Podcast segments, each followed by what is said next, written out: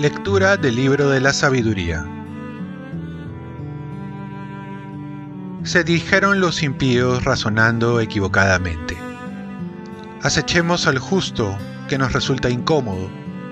Se opone a nuestras acciones, nos echa en cara las faltas contra la ley, nos reprende las faltas contra la educación que nos dieron, declara que conoce a Dios y dice que Él es el Hijo del Señor es un reproche para nuestras ideas. Se ha vuelto acusador de nuestras convicciones y solo verlo nos molesta. Lleva una vida distinta de los demás y va por un camino diferente. Nos rechaza como moneda falsa y se aparta de nuestras sendas como si contaminasen. Proclama dichoso el destino del justo y se gloria de tener por Padre a Dios. Veamos si sus palabras son verdaderas comprobando el desenlace de su vida.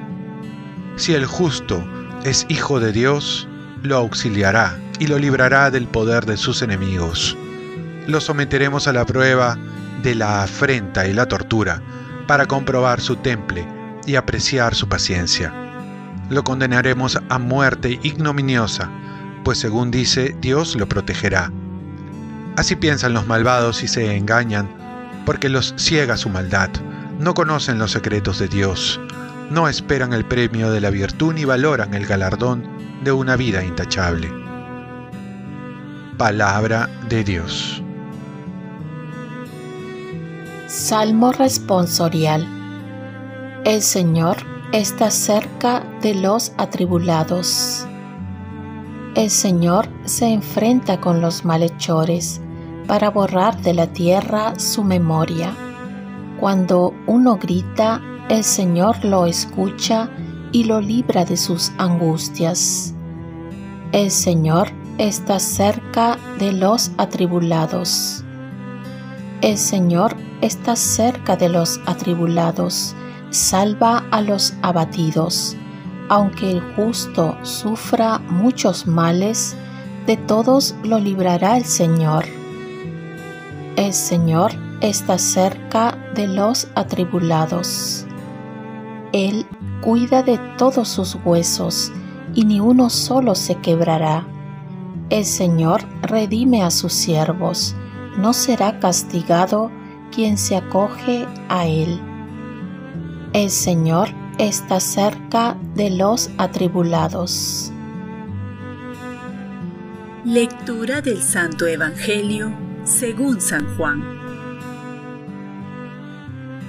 En aquel tiempo recorría Jesús la Galilea, pues no quería andar por Judea, porque los judíos trataban de matarlo. Se acercaba la fiesta judía de las tiendas. Después que sus parientes marcharon a la fiesta, subió él también, no abiertamente, sino a escondidas. Entonces algunos que eran de Jerusalén dijeron, ¿No es este al que intentan matar?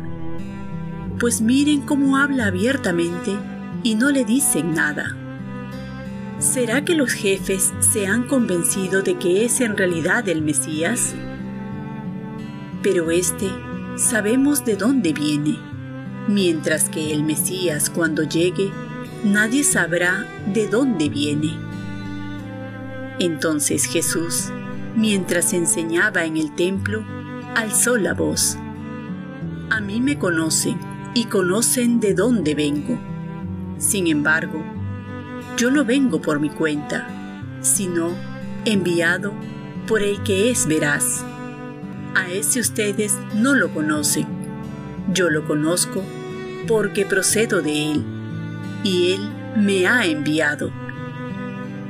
Entonces intentaban detenerlo, pero nadie se atrevió porque todavía no había llegado su hora. Palabra del Señor. Paz y bien. La fe nos lleva a seguir nuestra misión. Jesús se presenta como el enviado del Padre, revela su identidad y esto no agrada a tal punto de querer matarlo. A pesar de ello, Jesús actúa con libertad, no se deja paralizar por el temor a la muerte, ni las intrigas de sus enemigos, y he aquí el hombre que sabe lo que tiene que hacer, que es cumplir su misión pese a lo que pese, pues su Padre Dios lo ha encomendado. La palabra del Señor hasta hoy provoca división, cuestionamiento, de sazón para aquellos que van contra el bien común, la integridad de las personas. Por ello, los que predican el bien los hacen callar, los meten a prisión o los exilian. En el Evangelio encontramos una frase que dice, todavía no ha llegado su hora.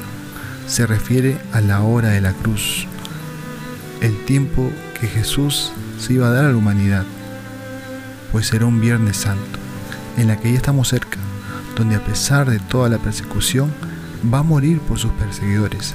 Entre falsas acusaciones, se sacrificará por quienes lo acusan. Ante las injurias de los enemigos, llegará a amar a sus enemigos hasta el extremo. Aquel Viernes Santo, Jesús entregará su espíritu en las manos de su Padre, y así cumplirá su misión para salvarnos. Y la iglesia ahora tiene que continuar la obra que inició Jesús. Nosotros quizás no seremos perseguidos a muerte, pero sí quizás ignorados y desacreditados. No debemos asustarnos demasiado, a tal punto de paralizarnos. Recordar que Jesús sufrió lo mismo y mucho más, y esto nos debe motivar a seguir adelante, porque Jesús salió vencedor. Propósito. A pesar de las adversidades, no me desanimaré y continuaré mi misión de evangelizador. Oremos, oh Dios que has preparado el remedio adecuado para nuestra fragilidad, concédenos recibir con alegría la salvación que nos otorgas y manifestarla en nuestra propia conducta. Ofrezcamos nuestro día. Dios Padre nuestro, yo te ofrezco toda mi jornada en unión con el corazón de tu Hijo Jesucristo, que sigue ofreciéndose a ti en Eucaristía para la salvación del mundo. Que el Espíritu Santo sea mi guía y mi fuerza en este día para ser testigo de tu amor. Con María, la Madre del Señor y de la Iglesia, te pido por las intenciones del Papa. Con San José Obrero, te encomiendo mi trabajo y mis actividades de hoy para que se haga en mí tu voluntad y la bendición de Dios Todopoderoso, Padre, Hijo y Espíritu Santo, descienda sobre ti. Cuenta con mis oraciones, que yo cuento con las tuyas y que tengas un santo día.